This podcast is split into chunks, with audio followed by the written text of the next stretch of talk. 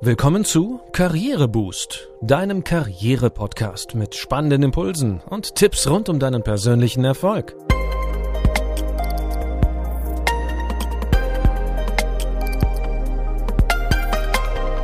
Hier erfährst du, wie du Schwung in dein Arbeitsleben bringst und beruflich durchstarten kannst.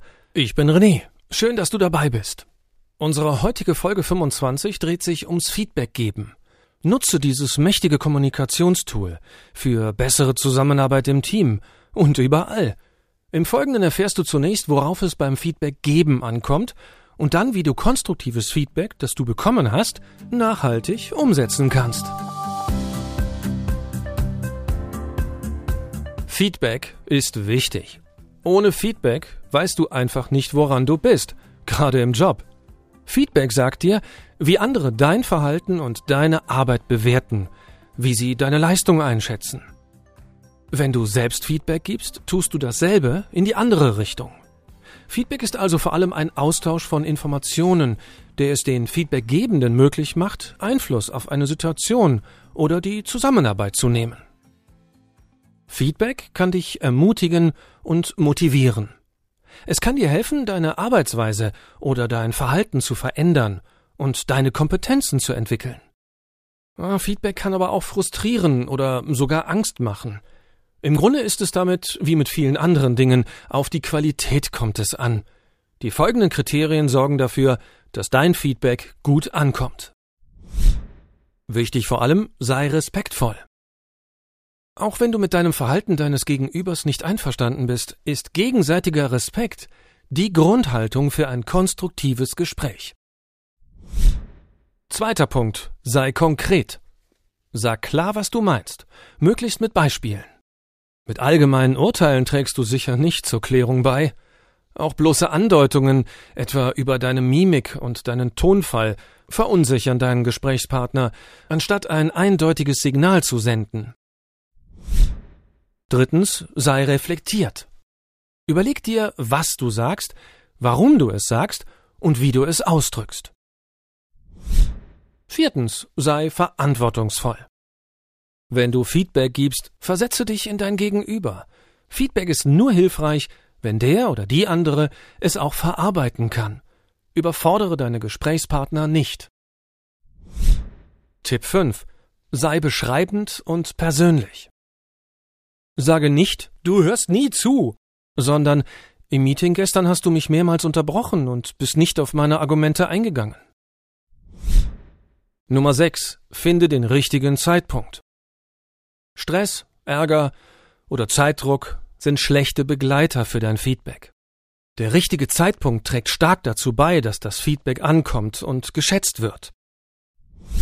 Und schließlich das siebte und letzte Kriterium. Sei offen für Feedback. Wer Feedback gibt, muss auch bereit sein, Feedback anzunehmen. Das führt uns nun zu der Frage, wie du Rückmeldungen annimmst und nachhaltig umsetzt. Für diesen Teil unserer heutigen Folge bedanken wir uns sehr herzlich bei unserer Digitalagentur Gebrüder Heitz in Freiburg, die sich unter anderem mit New Work und Digitalisierung beschäftigt und hier ihre Erfahrungen mit euch teilt. Als selbstorganisiertes Unternehmen ist es Gebrüder Heitz wichtig, eine menschliche Arbeitskultur mit einer wertschätzenden Grundhaltung zu gestalten. Feedback geben ist das eine, doch welche Methoden gibt es, um Feedback gut anzunehmen? Wie kann ich Feedback wirksam umsetzen? Und wie schaffe ich es, nachhaltig mit dem Feedback zu wachsen? Zunächst zum ersten Aspekt. Wie nehme ich Feedback gut an?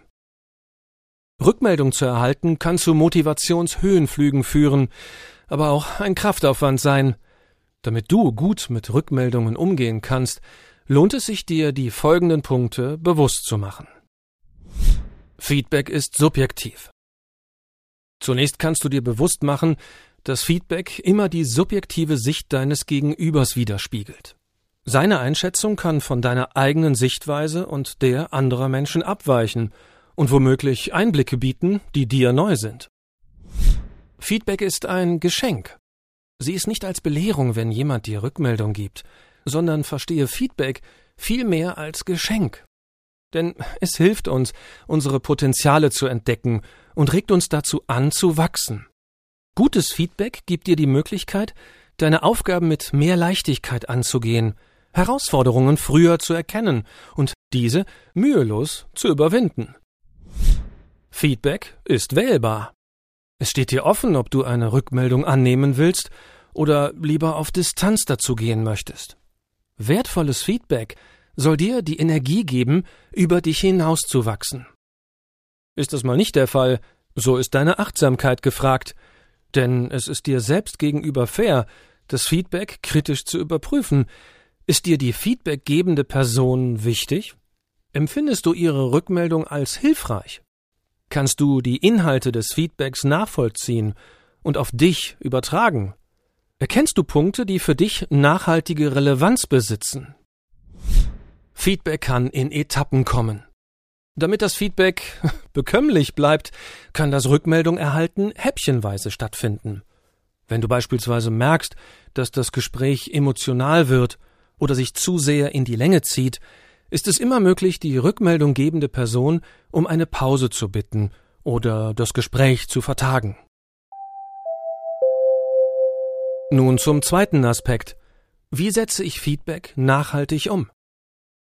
Ist die Rückmeldung bei dir angelangt, können dir verschiedene Strategien helfen, die von dir gewünschten Inhalte in deinen Alltag zu übertragen.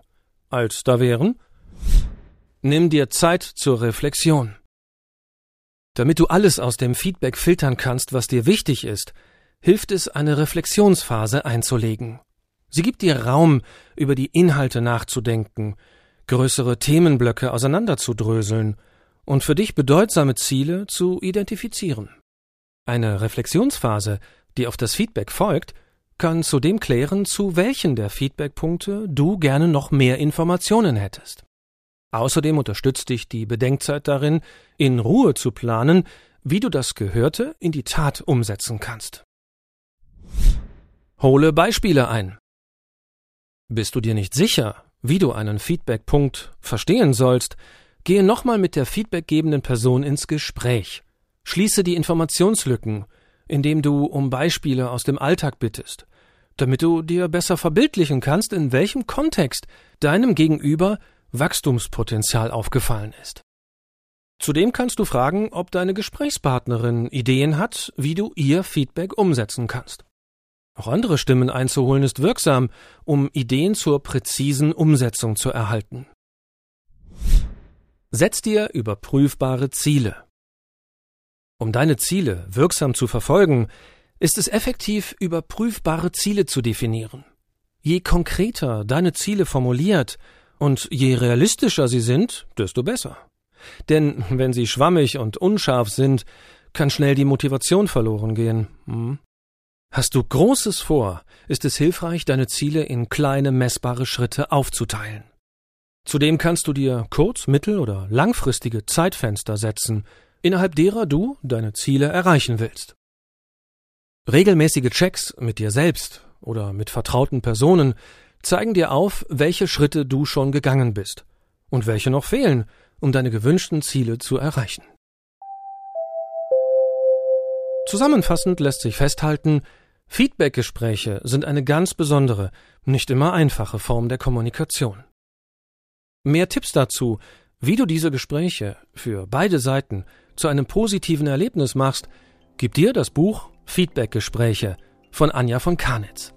Darin behandelt die Kommunikationstrainerin alle wichtigen Aspekte für den regelmäßigen Austausch im Job. Das war's wieder für heute. Ich denke, der Nutzen von Feedback im Arbeitsalltag liegt auf der Hand und ich wünsche dir viel Erfolg bei deinen regelmäßigen Feedbackgesprächen. Um keine Folge zu verpassen, abonniere unseren Podcast in deiner Podcast-App. Wir freuen uns auch, wenn du Karriereboost auf Instagram oder LinkedIn folgst. Danke, dass du heute mit dabei warst und bis zum nächsten Mal.